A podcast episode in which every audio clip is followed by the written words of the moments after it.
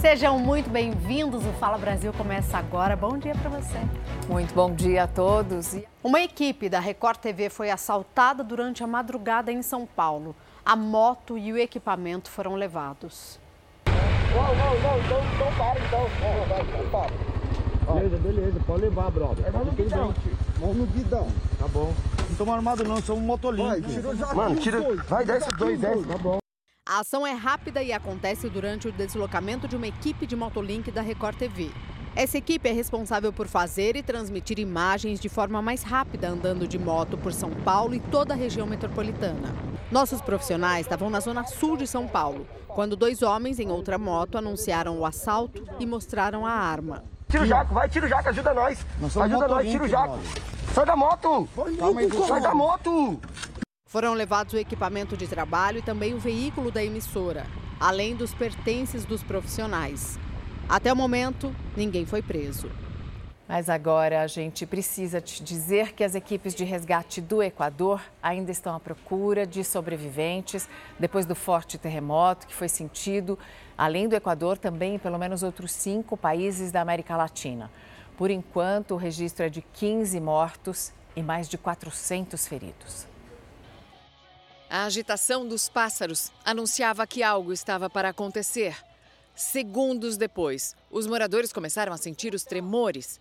Nestas imagens, os clientes de um supermercado, desesperados, correm para tentar se proteger. Várias construções vieram abaixo. O epicentro do terremoto foi na cidade de Canton Balau, a mais de 400 quilômetros de Quito, a capital do Equador. Mas Peru, Chile, Argentina, Colômbia e México também sentiram os tremores. O abalo atingiu 6,8 graus na escala Richter. O Brasil anunciou que enviou ajuda humanitária ao Equador, o país que registrou a maioria das mortes.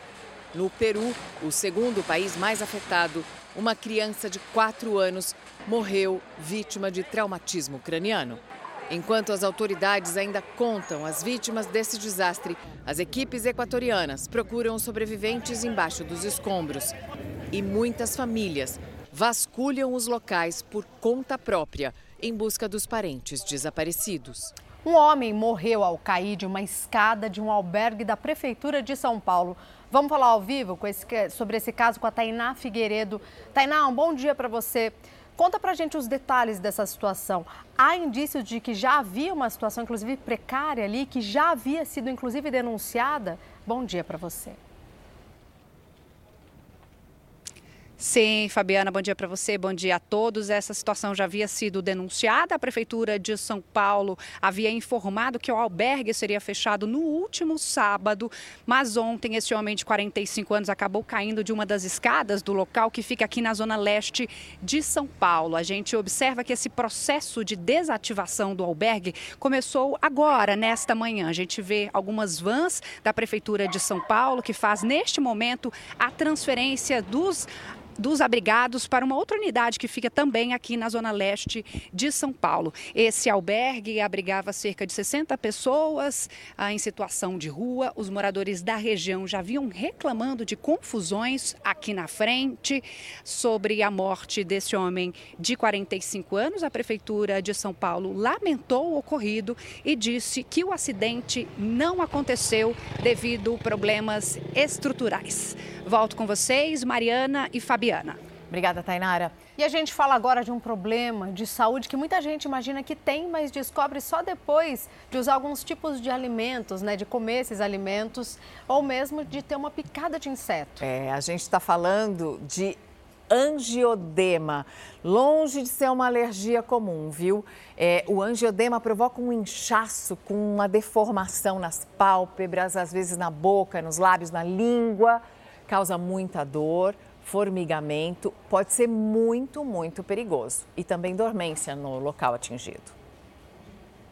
Um prato apreciado por muita gente, mas para esse médico causou uma reação inesperada. Nas redes sociais ele brincou: ganhei um jantar na aula de hoje.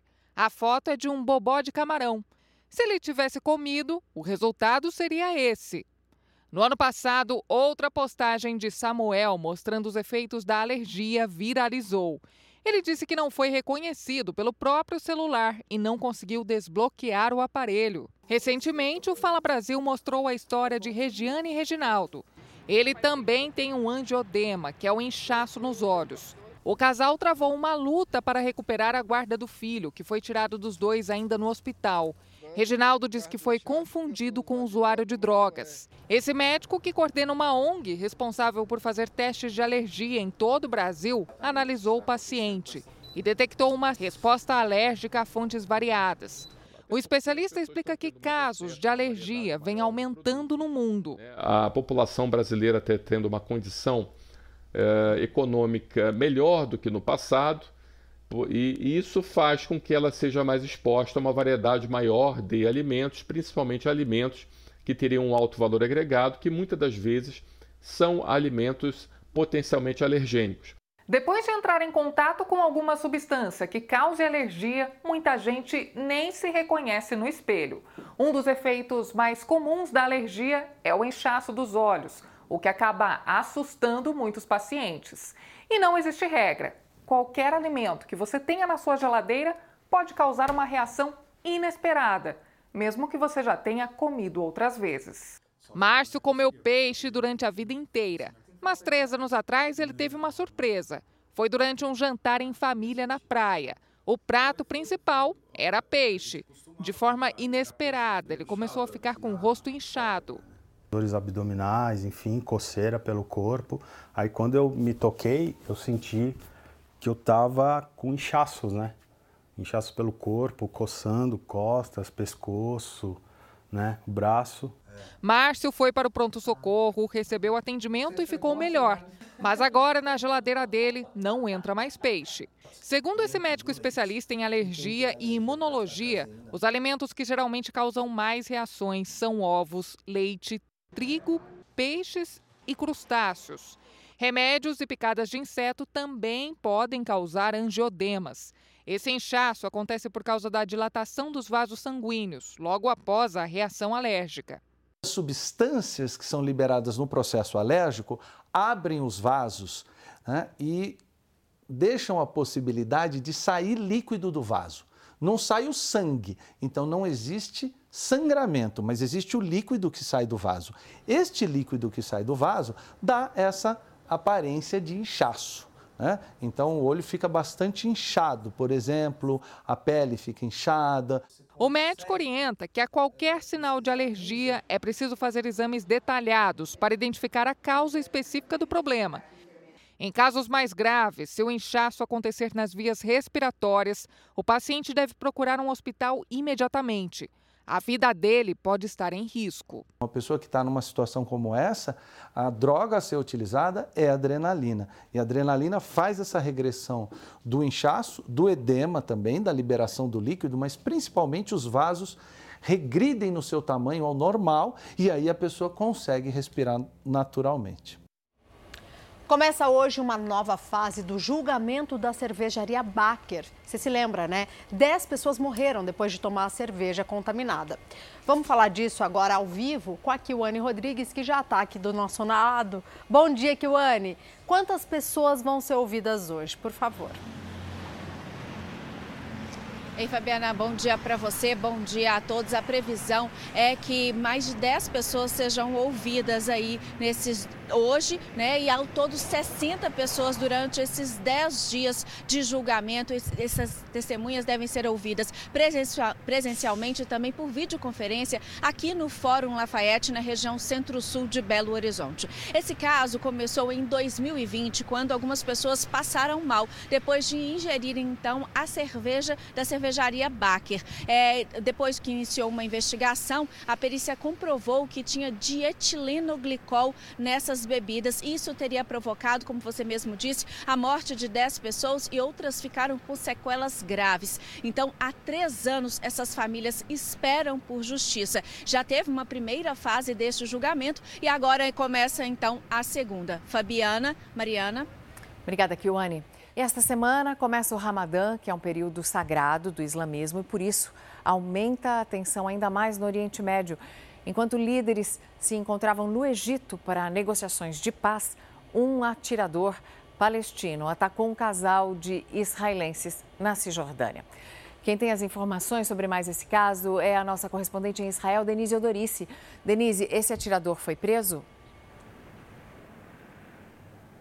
Olá, bom dia a todos. Foi preso sim, poucas horas depois do crime. O palestino abriu fogo contra o carro de dois israelenses enquanto eles dirigiam pelo norte da Cisjordânia. Um deles, de 40 anos, foi atingido na cabeça e no ombro e ficou gravemente ferido. Esse israelense ferido também tem cidadania americana e já serviu no exército dos Estados Unidos. A mulher dele, que também estava no carro, não foi atingida. Três semanas atrás, um atentado na mesma cidade matou dois irmãos israelenses. Esse ataque de agora aconteceu enquanto líderes de Israel, da Palestina e dos Estados Unidos se reuniam no Egito para negociações de paz. Em Gaza, integrantes do Hamas Protestaram contra esse encontro para essas conversas, queimando pneus na fronteira com Israel. O grupo radical palestino disse que esses ataques são uma resposta natural à ocupação da Cisjordânia e que essas conversas de paz no Egito estimulam o crescimento dos assentamentos israelenses. Fabi e Mariana. Obrigada, Denise, pelas suas informações. E a greve dos garis em Paris entra hoje, na terceira semana. Toneladas e mais toneladas de lixo são vistas por toda a capital francesa. Hoje, deputados da oposição vão apresentar um recurso para tentar barrar a reforma da Previdência aprovada pelo presidente Emmanuel Macron, que muda a idade da aposentadoria de 62 para 64 anos. Já os protestos contra a polêmica reforma continuam por quase todo o país. O programa Mais Médicos vai ser relançado hoje com um novo nome. Agora vai se chamar Mais Saúde para o Brasil. Vamos ao vivo conversar com a Lívia Veiga para nos contar agora o que, que muda com essa nova fase. Lívia, bom dia para você. Oi, Fabiana, bom dia para você, bom dia a todos. Olha, a principal novidade é a prioridade para a contratação de médicos brasileiros. Lançado em 2013, no governo de Dilma Rousseff, o programa recebeu muitas críticas por priorizar a contratação de médicos estrangeiros, a maioria cubanos, que preenchiam vagas que não interessavam aos profissionais daqui. O governo de Cuba abandonou o programa em 2018, depois que foi revelado que os profissionais recebiam apenas 10% do valor que era pago aos brasileiros. Além disso, eles cumpriam jornada de trabalho acima da permitida por lei. O governo brasileiro informou que nesta nova etapa serão incluídos profissionais especializados em diversas áreas para ampliar a cobertura e que haverá incentivos para que os médicos permaneçam nos municípios. Fabiana e Mariana. Obrigada, Lívia. E o governo começa a pagar hoje o novo Bolsa Família, com valor adicional de 150 reais para crianças de até 6 anos de idade. Vanessa Lima, muito bom dia para você. Quantas crianças serão beneficiadas?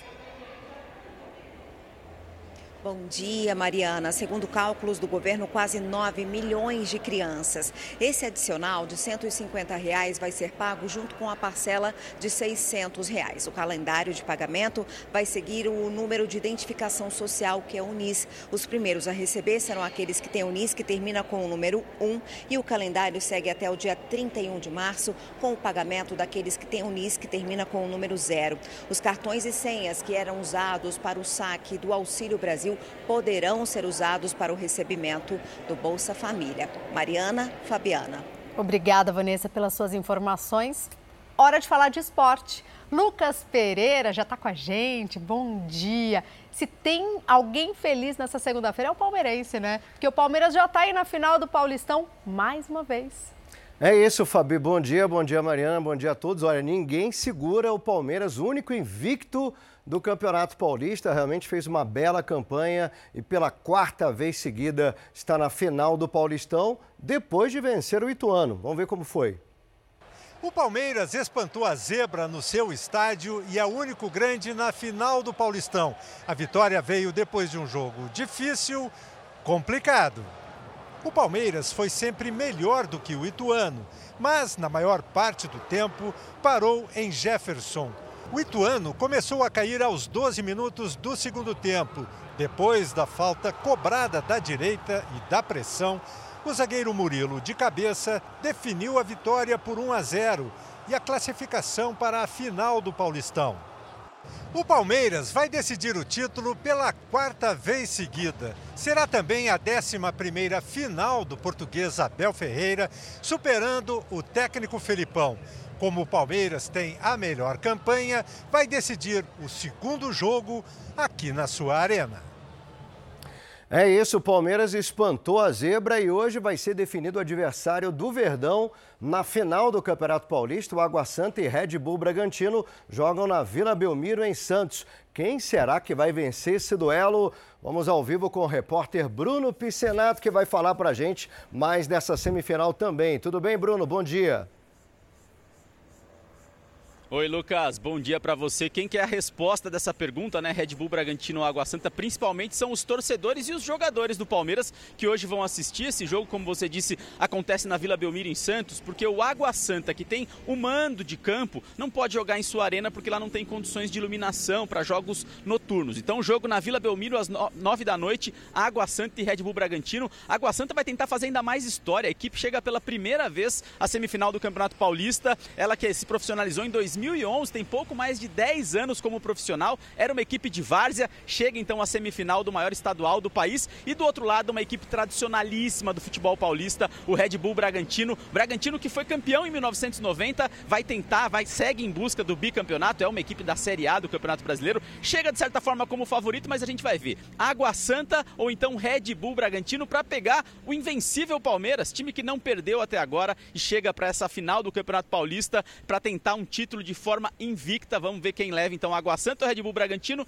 para pegar o poderoso Palmeiras, Lucas. Ok, obrigado Bruno Piscinato. E olha, daqui a pouquinho eu volto com mais esporte aqui no Fala Brasil. E olha, o ministro da Justiça, Flávio Dino, anunciou que o governo federal vai investir em melhorias no sistema de segurança do Rio Grande do Norte.